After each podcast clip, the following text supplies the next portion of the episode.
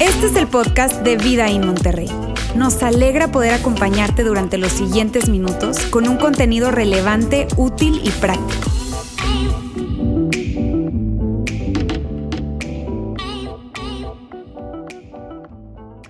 Hay una historia de un maestro de primaria que trabajaba en la iglesia y que trabajaba con un grupo de alumnos de primero de primaria.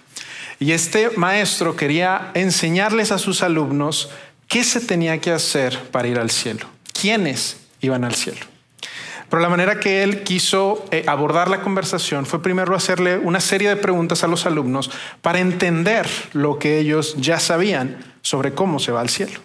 Así que el, el profesor les pregunta a sus alumnos y les dice, niños, niños, si yo vendiera mi casa y mi auto e hiciera una gran venta de todas mis posesiones y diera todo ese dinero a la iglesia, ¿eso me llevaría al cielo?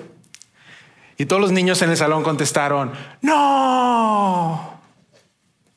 Y él dijo, unos dicen yo sí, pero... Y él dice, a ver, entonces, ¿qué tal esto?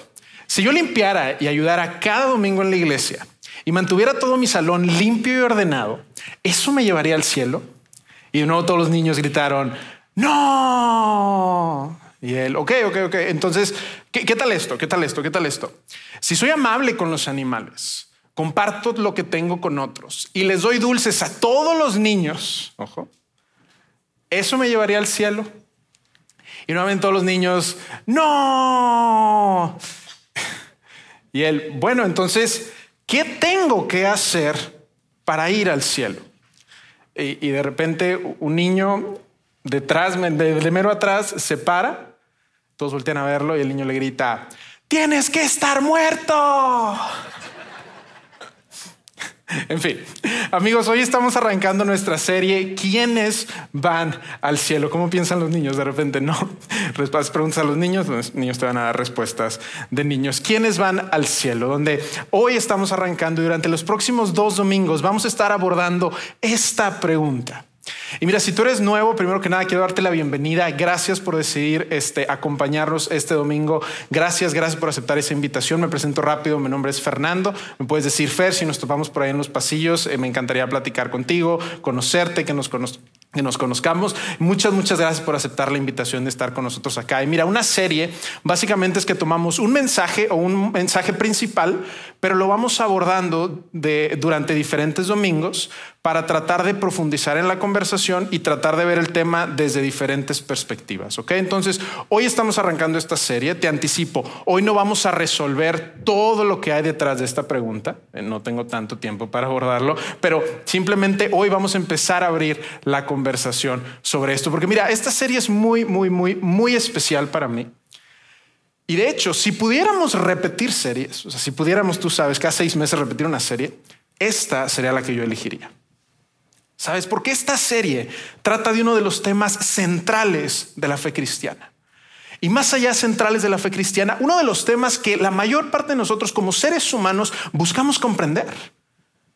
Porque la mayoría de nosotros, muy probablemente, independientemente si crees o no en Dios o si te consideras un seguidor de Jesús o no, todos en algún punto de nuestras vidas, muy probablemente nos hemos hecho dos preguntas. Una pregunta es si Dios existe. En algún momento de nuestras vidas probablemente nos hemos hecho la pregunta, ¿será que Dios existe? ¿Será que hay alguien allá arriba? ¿Hay alguien que creó las cosas? ¿Será que Dios realmente existe?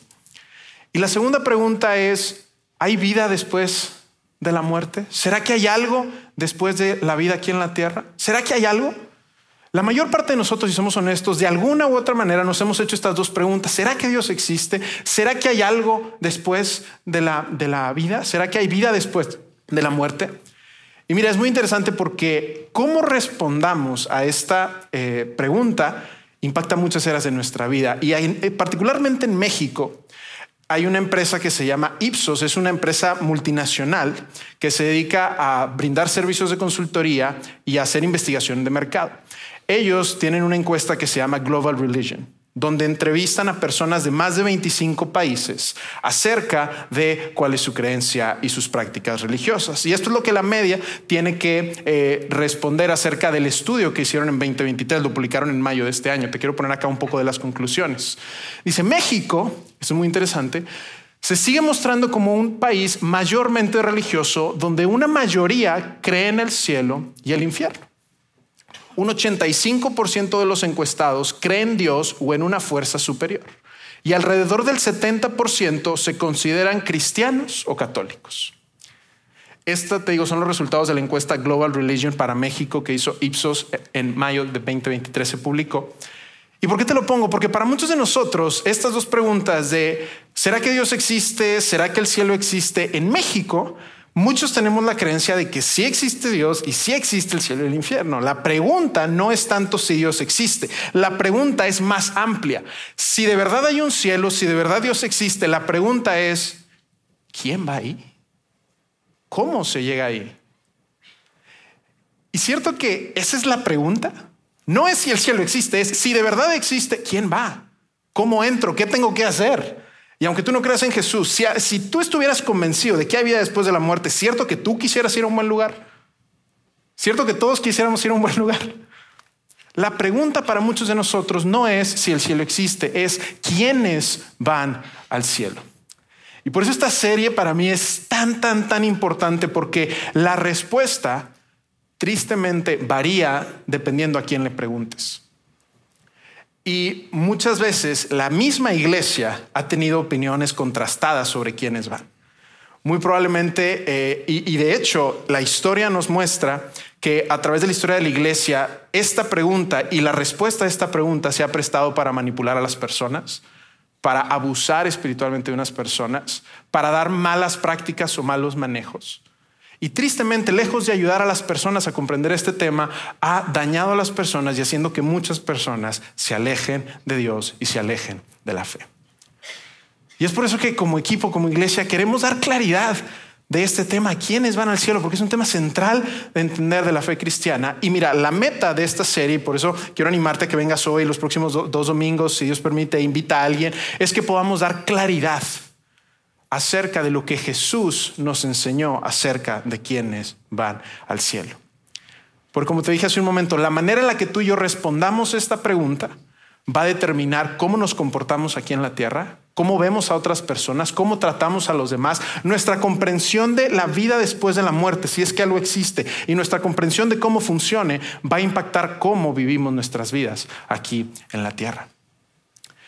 Y, mira, hoy que estamos arrancando, te digo, es, es, tanto que hay que cubrir, pero hoy que estamos arrancando, lo que quiero es que eh, durante la primera parte del mensaje, que primero analicemos una de las maneras de pensar que la mayor parte de nosotros creemos acerca de cómo el cielo funciona, ¿sabes? Muy probablemente la mayoría de nosotros no nos hemos detenido a reflexionar en lo que creemos sobre el cielo. Y yo entiendo, somos, somos personas ocupadas, ¿no? Y más los que vivimos aquí en Monterrey, somos personas ocupadas, tenemos hijos, tenemos trabajos, tenemos vueltas, tenemos pendientes, tenemos soccer, tenemos citas, tenemos, tenemos muchas cosas y estamos ocupados realmente. Y quizás pensamos, bueno, pues sí, yo voy al cielo, pues voy los domingos a la iglesia y sí, sí, le echo ganas. Como que bueno, de alguna manera, claro que se soluciona al final. No sé bien cómo funciona, pero sé que voy a ir. De alguna manera, muchos pensamos que de alguna manera, no sé bien cómo, no me preguntes mucho, pero sé que voy a ir. Y quizás cuando nos detenemos a pensar en será que hay una vida después de la muerte, para nosotros muy probablemente es cuando estamos en algún funeral, cuando experimentamos pérdida, cuando vivimos una situación difícil, son esos momentos donde quizás nos detenemos un poco y empezamos a reflexionar de si hay vida después de la muerte, pero la mayor parte del tiempo no nos levantamos día a día pensando, ¿cómo será que el cielo funciona? ¿Cómo será que quienes van al cielo? No. Así que hoy lo que quiero que hagamos es que primero nos detengamos a analizar cuál es esta suposición o estas suposiciones que la mayor parte de nosotros tenemos y empezar a abrir la puerta para resolver esta pregunta de quiénes van al cielo. ¿Estamos listos? Sí, sí, sí.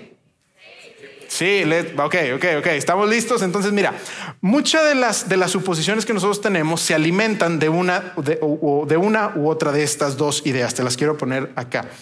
Todos creemos de alguna manera que las personas buenas van al cielo.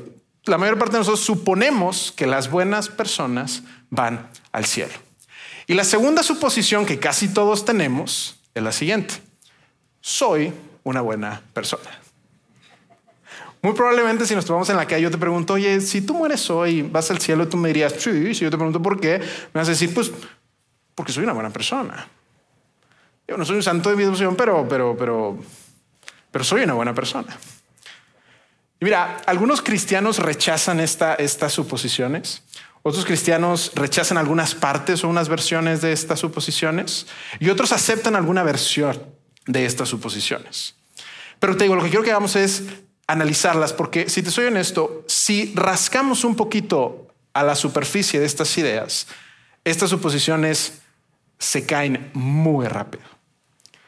Así que lo que quiero es primero que lo vayamos navegando juntos. Primero vamos a ver cuáles son algunas ventajas de pensar de esta manera. No hay, debe haber cosas, aspectos positivos de pensar de esta manera. La primera ventaja de pensar de esta manera de los buenos van al cielo y yo soy una buena persona es que es justo, ¿cierto? Hace sentido que si alguien se porta bien en su vida, como recompensa, entonces tenga algo bueno después de morir. Es justo. Hace total sentido. Casi todos los sistemas religiosos del mundo, de una u otra manera, nos enseñan que es justo. Depende cómo vivas en la tierra, entonces tu eternidad, si es que existe una, va a estar en función de tu desempeño en la tierra. Es completamente justo. Otra de las ventajas de pensar de esta manera es que apoya la noción de un Dios bueno. Si Dios es bueno y hay un buen lugar, Dios no va a dejar que personas malas vayan a ese buen lugar. Porque si Dios es bueno, Claro que va a dejar a las buenas personas a ir allá. Claro, apoya la noción de que Dios es bueno. Sería muy injusto que Dios dejara entrar al cielo a personas malas. Y sería también muy injusto que Dios le prohibiera la entrada al cielo a personas buenas. Entonces apoya la noción de que Dios es bueno. Claro, claro que sí, hace total sentido.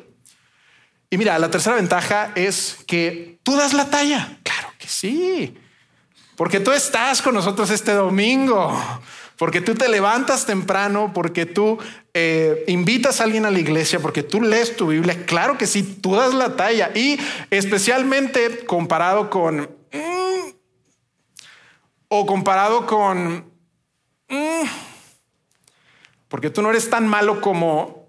Mm, obviamente esto no lo decimos en voz alta, ¿sabes? No, no, no, no, no, porque no queremos ser juzgados y yo no soy mejor que...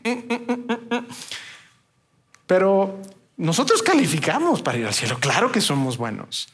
Probablemente en tu vida de repente conoces a una persona muy, muy, muy buena y tú dices, bueno, nadie es perfecto, pero, pero yo no soy como, yo no me porto como, comparado con, yo, claro que si, si Dios va a dejar que Él vaya al cielo, claro que yo voy a ir. ¿Cómo no?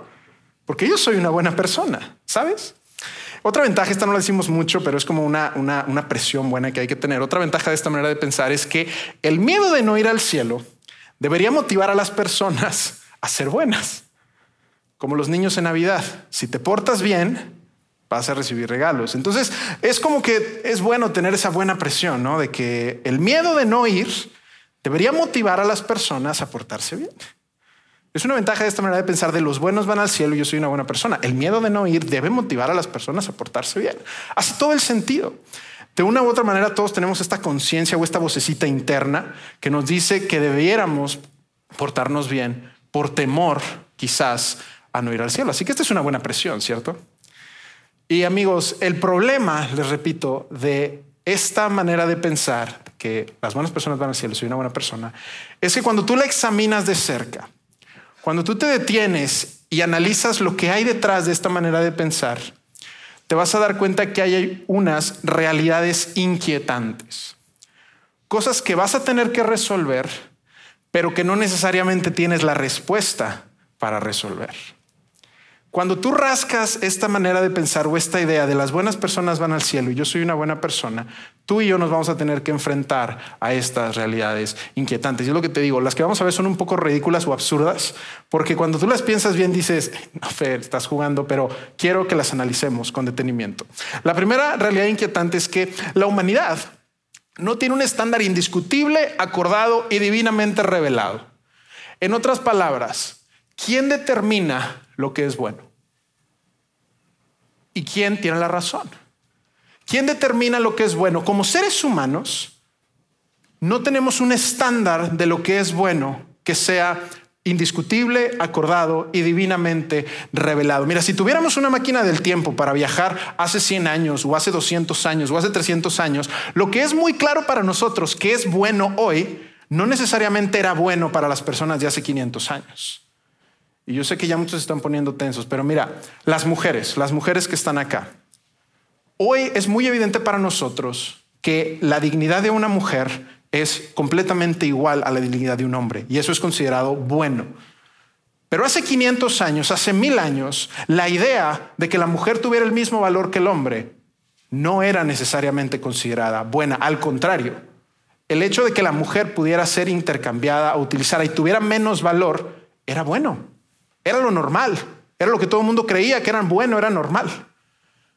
Cuando se trata de la esclavitud, eh, tener personas, eh, o sea, crecer para obtener recursos y poder comprar a las personas, hace, hace cientos de años eso era bueno. De hecho, era, era completamente bueno nacer, obtener recursos para entonces poder comprar esclavos. Eso era una buena vida. Hoy para nosotros eso es algo completamente malo. Incluso hoy, hoy en pleno siglo XXI, eh, en el año 2023, tú te puedes ir a una cultura que no es mexicana y en esa cultura lo que es bueno para los mexicanos no necesariamente es bueno para otra cultura. En Monterrey, lo que es bueno para tu vecino no necesariamente es bueno para ti o lo que tú consideras bueno. En este mismo lugar, muy probablemente la persona que está al lado de ti, para ti algunas cosas son buenas y para él no necesariamente son buenas. Incluso en tu propia vida, tú hoy consideras malas cosas que cuando tú tenías 18 años considerabas buenas. Porque ¿quién marca el estándar? ¿Quién define lo que es bueno? ¿Quién define lo que es bueno? Y mira, mi punto con esto es lo siguiente. Lo que es bueno parece que siempre está cambiando. Parece siempre estar cambiando, dependiendo qué generación sea la activa, qué generación sea, qué contexto cultural. Parece que lo que es bueno siempre está cambiando. Y yo sé que muchos, si tú creciste en la iglesia, me vas a decir, Fer, Fer, Fer, Fer, Fer, Fer, Fer, Fer. A ver, a ver, esto es una iglesia, Fer, ubícate, a ver cómo te dejaron estar ahí arriba.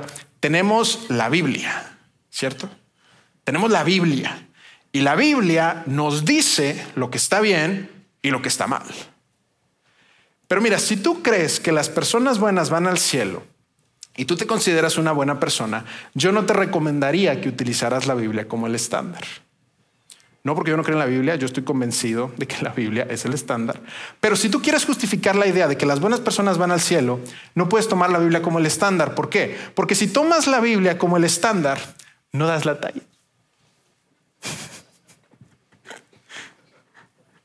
Pausa dramática. Si tomamos la Biblia como el estándar de lo que es bueno y de lo que es malo, la Biblia de tapa a tapa lo que nos muestra es que no damos la talla.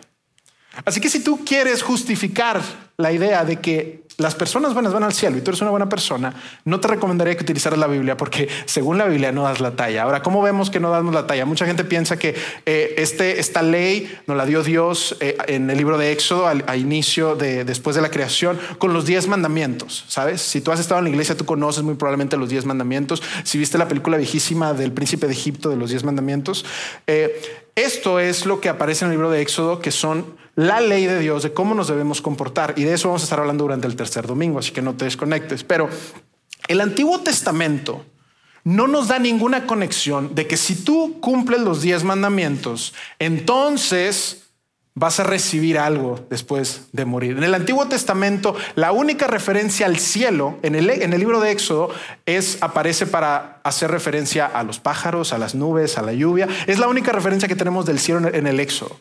O el Antiguo Testamento no ayuda. El Nuevo Testamento es peor. Porque el, Testamento, Nuevo Testamento está lleno de referencias del cielo, la vida eterna, un lugar en el cielo, el reino del cielo, eh, tener un lugar allá, un lugar a la mesa. Está lleno de referencias el Nuevo Testamento del cielo. Pero el mensaje del Nuevo Testamento es, si tú estás tratando de ganarte un lugar en el cielo, buena suerte, estás condenado. Ese es el mensaje del Nuevo Testamento, literal.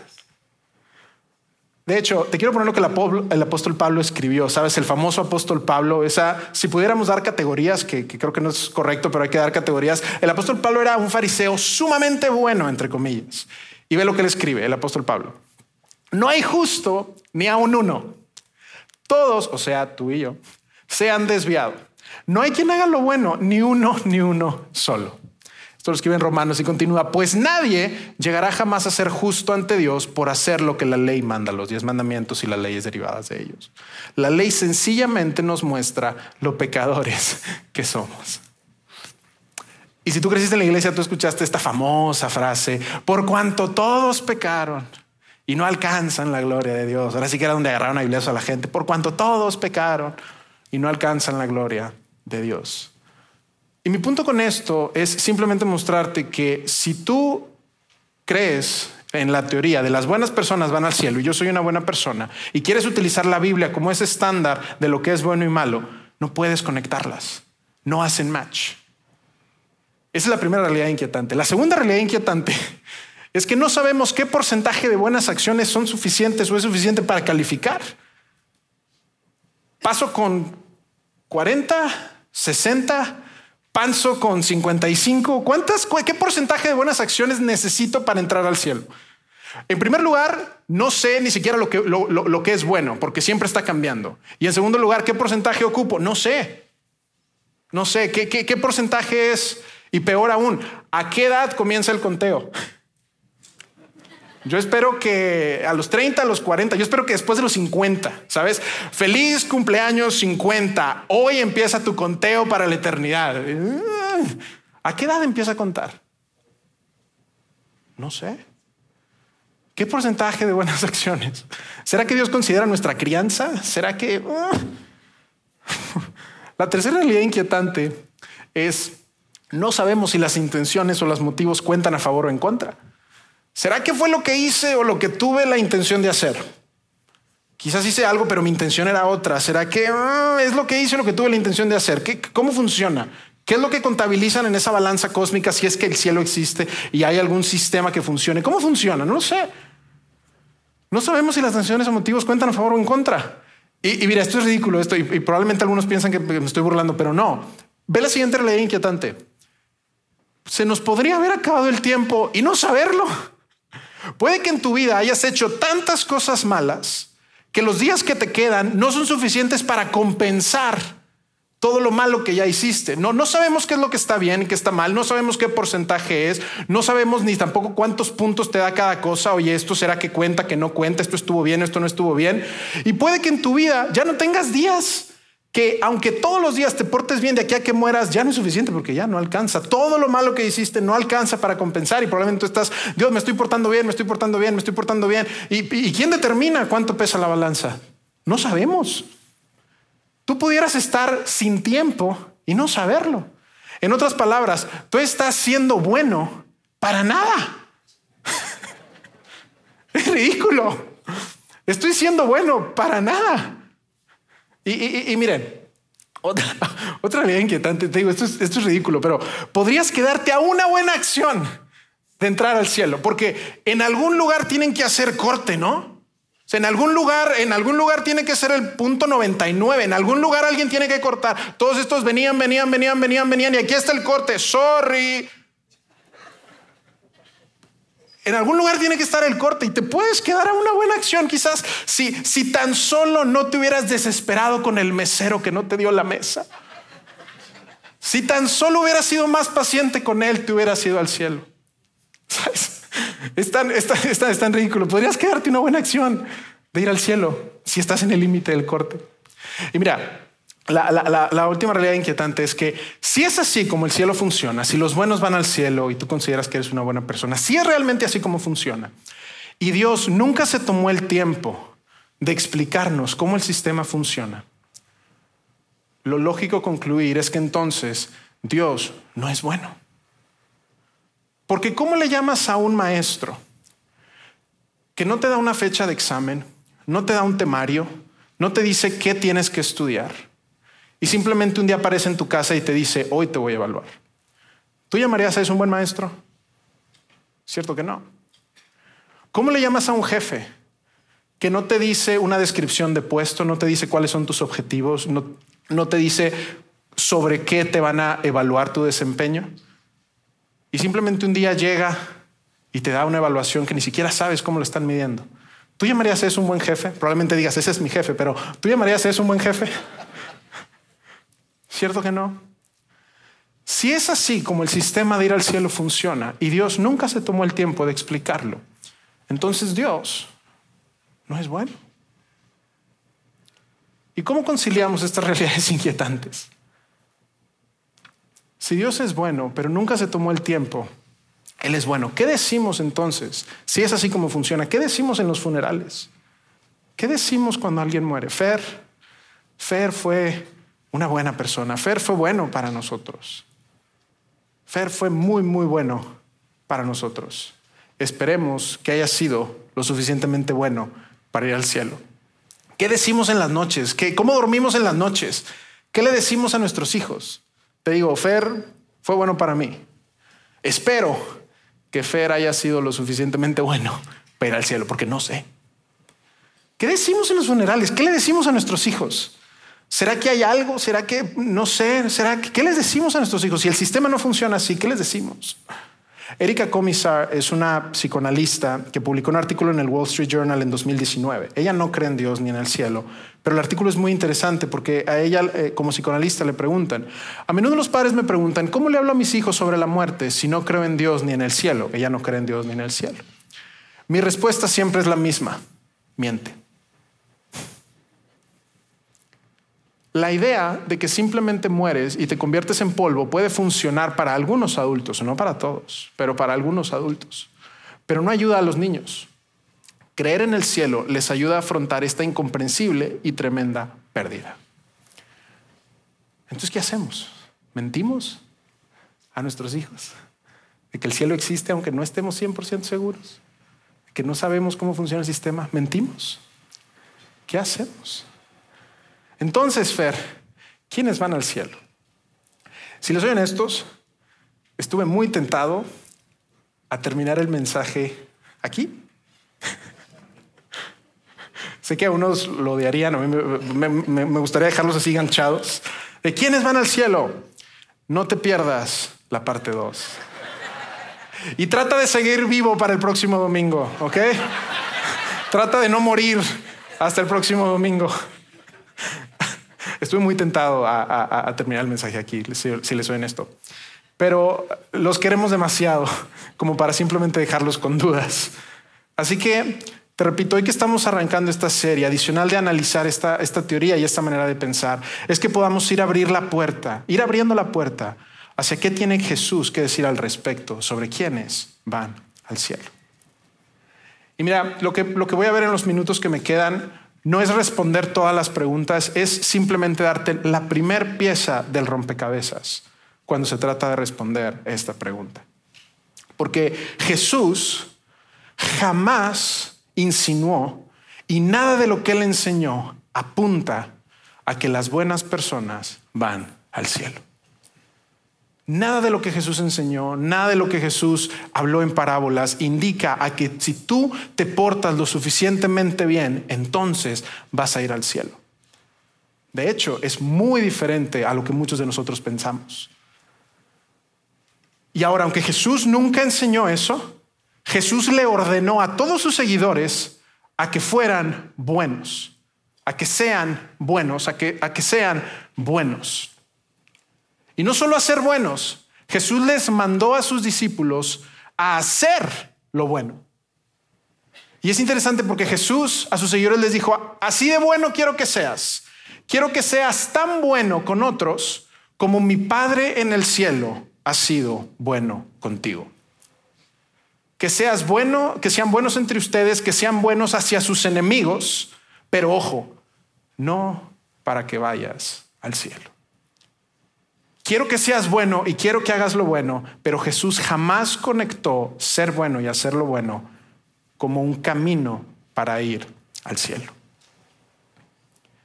Y es muy interesante porque muchas veces lo perdemos de vista. ¿Sabes cómo Jesús arrancó su ministerio? Si has estado con nosotros en las últimas series, podrás recordar la serie de la bendición que hicimos, donde hablábamos de Juan, del bautismo de Jesús, y luego Jesús es tentado en el desierto, y luego Jesús comienza su ministerio. ¿Recuerdas en Mateo 4? Y quisiera que retomáramos esa parte. ¿Qué fue lo que Jesús dijo cuando empezó su ministerio. Es muy interesante. Si tú tienes una Biblia en casa, tú puedes ver que en Mateo 4, donde nos vamos a, colocar, dice, Jesús inicia su ministerio, Jesús principia su ministerio. Es cuando Jesús arrancó. Dice, desde entonces Jesús comenzó a predicar. Esto es en Mateo 4, 15. Él empezó, fue lo primero que dijo cuando comenzó a predicar. Jesús comenzó a predicar públicamente y abiertamente, arrepiéntanse porque el reino de los cielos se ha acercado. Lo primero que Jesús dijo públicamente fue, amigos, arrepiéntanse porque el reino del cielo se ha acercado. Y mira, quiero, quiero dar claridad en a qué Jesús estaba refiriendo con arrepiéntanse. Muchos pensamos que arrepentirse es dejar de portarse mal. Muchos creemos que arrepentirse es deja de portarte mal. Pero el problema es que tú puedes dejar de portarte mal o tú puedes cambiar tu comportamiento sin estar convencido de que lo que estás dejando de hacer está mal. ¿Sabes? Porque tú puedes cambiar tu comportamiento sin estar convencido de que eso estaba mal. Porque tú puedes cambiar tu comportamiento para entrar en un grupo, agradar a alguien, obedecer a alguien, pero no estar convencido de que eso está mal. Y eso no es el arrepentimiento. El arrepentimiento es un cambio de actitud, un cambio de pensamiento, un cambio de opinión de decir, yo creí que mi vida, mis decisiones, la dirección que tenía mi vida era lo que era mejor para mí, lo que era correcto, y arrepentirse es reconocer y decir, este camino, esta dirección, mis acciones, mi vida son sumamente contrarias y ofenden el estándar que Dios estableció. Entonces necesito cambiar de opinión. El arrepentimiento es un cambio de mentalidad que produce un cambio de comportamiento, pero no es el cambio de comportamiento en sí, es un cambio de mentalidad acerca de reconocer quién soy y quién es Dios. Y lo primero que Jesús dice es arrepiéntanse, cambia, regresa a mí, vuelve a Dios, porque el reino del cielo se ha acercado, porque Dios mismo no fue un maestro, un jefe en el cielo que nos dejó adivinando, sino que entró a la tierra y que dijo, les voy a enseñar cómo esto funciona. Porque el reino del cielo se ha acercado. Y mira, es muy lógico pensar que, imagínate que Jesús empieza y todo el mundo empieza a escuchar, el reino del cielo se ha acercado, el reino del cielo se ha acercado, el reino del cielo se ha acercado. ¿Qué es lo primero que tú preguntarías? ¿Y cómo entro? ¿Cierto? Si hay un tipo predicando, el reino del cielo se acercó, lo primero que tú haces es, ¿y qué tengo que hacer para entrar? Es muy lógico, es sumamente lógico que la gente empiece a preguntarse, ¿quién entra? Y justo después de Mateo, ese es Mateo 4, justo en Mateo 5, se nos, se nos describe este mensaje de una manera ampliada. Es lo que si tú has crecido en la iglesia, tú conoces como el sermón del monte o el sermón de la montaña. Está larguísimo, está larguísimo. Jesús empieza a hablar cómo se ve el comportamiento en el cielo, de qué se trata el reino de Dios, de qué se trata, de qué se trata. Pero es muy interesante ver cómo Jesús abre ese mensaje. Porque Cierto, de tantito. Ah, no, no, aquí estamos bien, perdón. Vamos a ver cómo empieza el sermón del monte. Cuando Jesús vio a las multitudes, subió al monte y después de sentarse, sus discípulos se acercaron a él y abriendo su boca les enseñaba diciendo, ¿te puedes dar cuenta de la actitud de Jesús? La actitud de Jesús está dispuesto a sentarse y enseñarnos cómo el cielo funciona. Y no, no, podemos dejar de, pasar eso. mira, si Jesús Imagínatelo. Él, tenía que enseñarle a la gente de muchas cosas. Tenía que enseñar acerca del perdón, acerca de la generosidad, acerca del servicio a otros. Tenía tantas cosas que enseñar.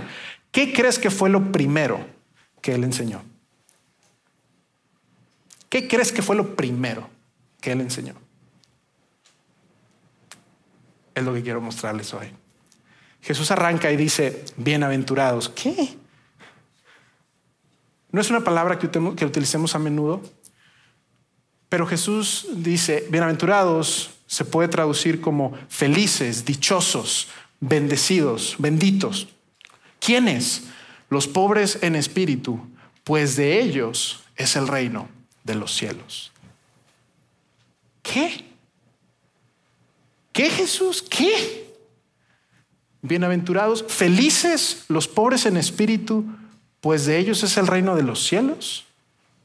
Jesús, Jesús, es un super mensaje, pero ¿por qué? ¿Qué?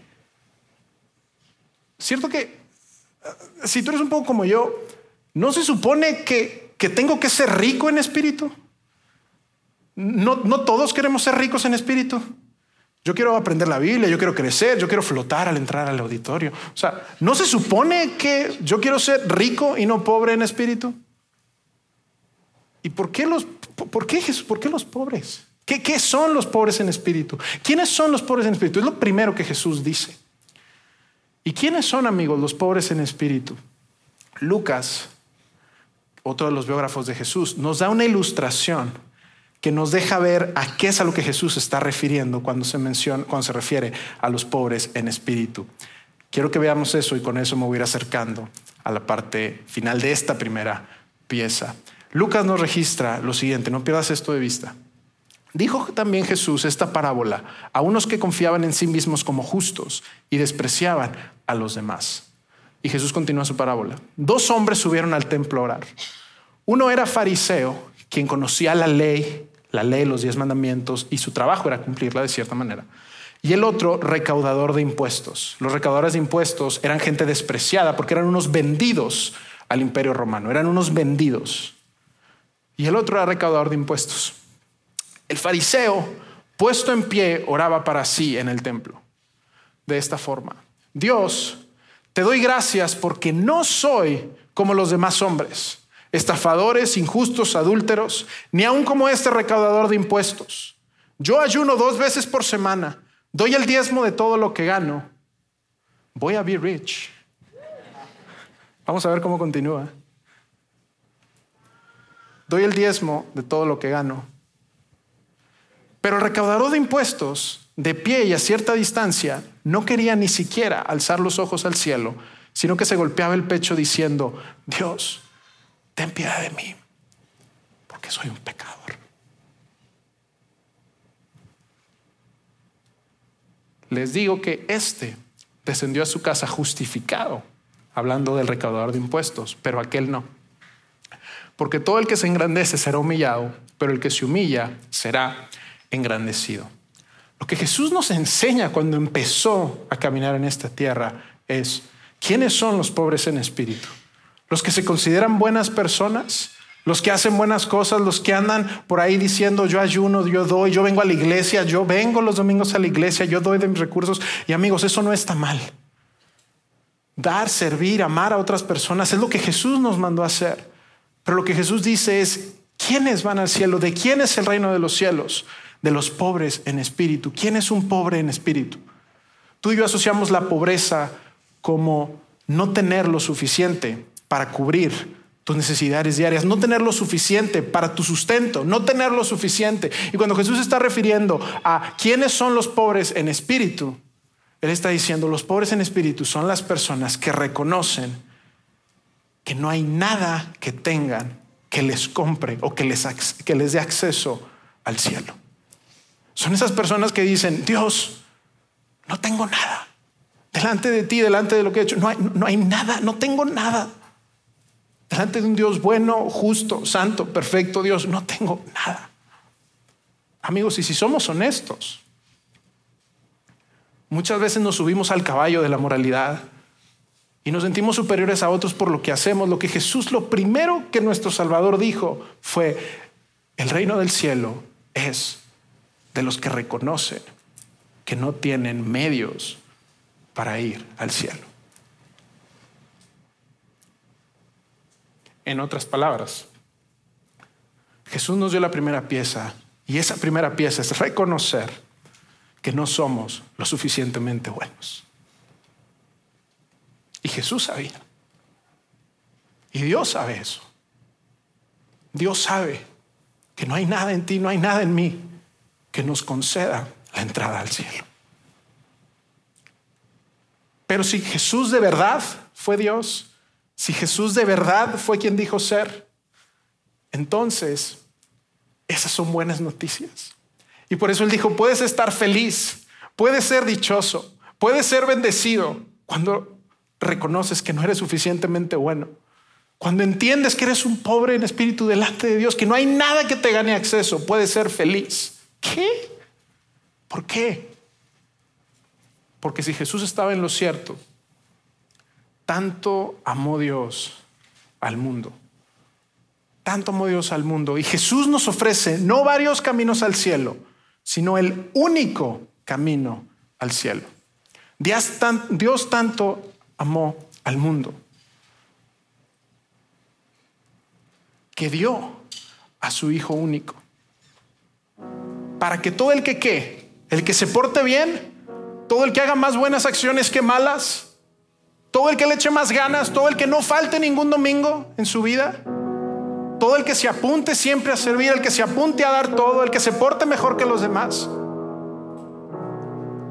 Para que todo el que cree en no se pierda. Y hace referencia a lo que jamás se encontraban en el Antiguo Testamento, que es que tenga vida eterna. Amigos, hoy que estamos arrancando esta serie, pero aunque me pongo emocional porque el reconocer y entender delante de Dios que aunque somos personas que jamás podremos estar a su altura, que Él nos ame tanto que se rebaje de alguna manera a estar con nosotros, a limpiarnos los pies, a lavarnos los pies, a amarnos. No, no te deja igual. No se trata de quién se porte mejor, se trata de entender que jamás, jamás, jamás, jamás podré ser lo suficientemente bueno. Y Dios sabe eso. Por eso Jesús vino. Para que no te pierdas, sino que tengas vida eterna. Y quien escribe esto es Juan. Juan, quien caminó con Jesús por tres años y que cuando Jesús muere, Juan se encarga de María, de la madre de Jesús, él, él cuida de ella, él se hace responsable de ella. Juan, que caminó con Jesús, que probablemente pensaba algo de cómo funcionaba el cielo, pero después de aprender a los pies de Jesús y de caminar con Él, nos narra por qué Dios hizo esto. Y no te lo pierdas, es tan importante, no te lo pierdas. El capítulo, el versículo siguiente, Dios envió a su Hijo al mundo. Dios no envió a su Hijo al mundo para condenar al mundo, sino para salvarlo. ¿Cómo? ¿Pidiéndoles que se porten bien? No, no, no, no, no, no, no.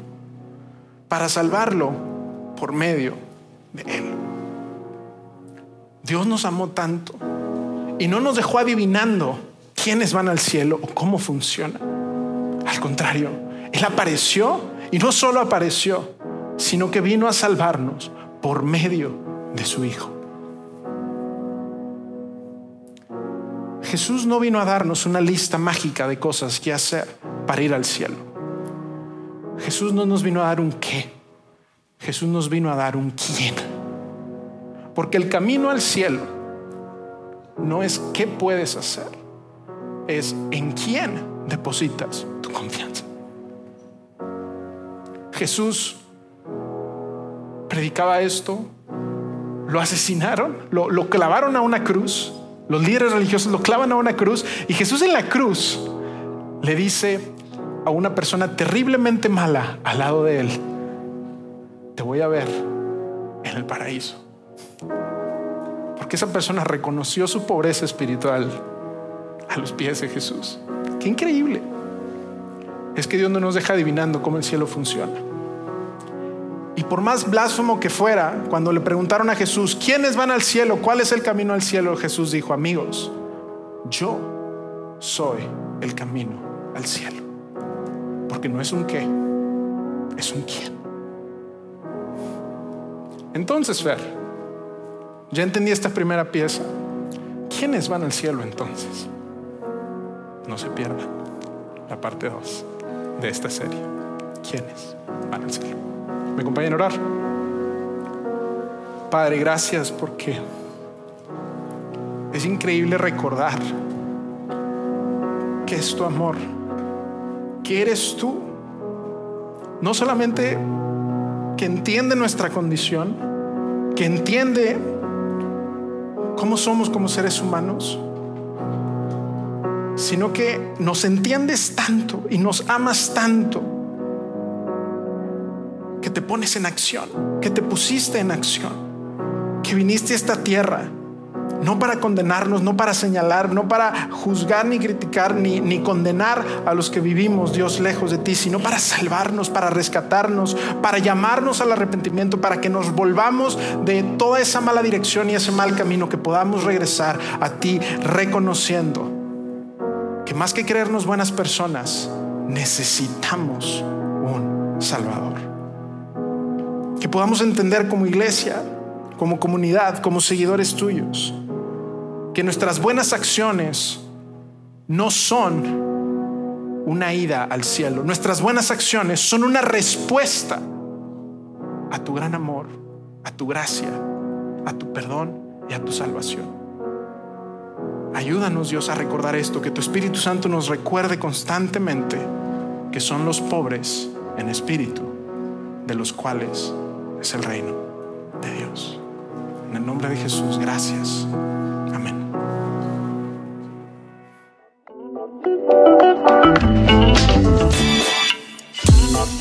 Conectado a los contenidos de Vida en Monterrey a través de nuestro sitio web y de las redes sociales. Muy pronto estaremos de vuelta con un nuevo episodio.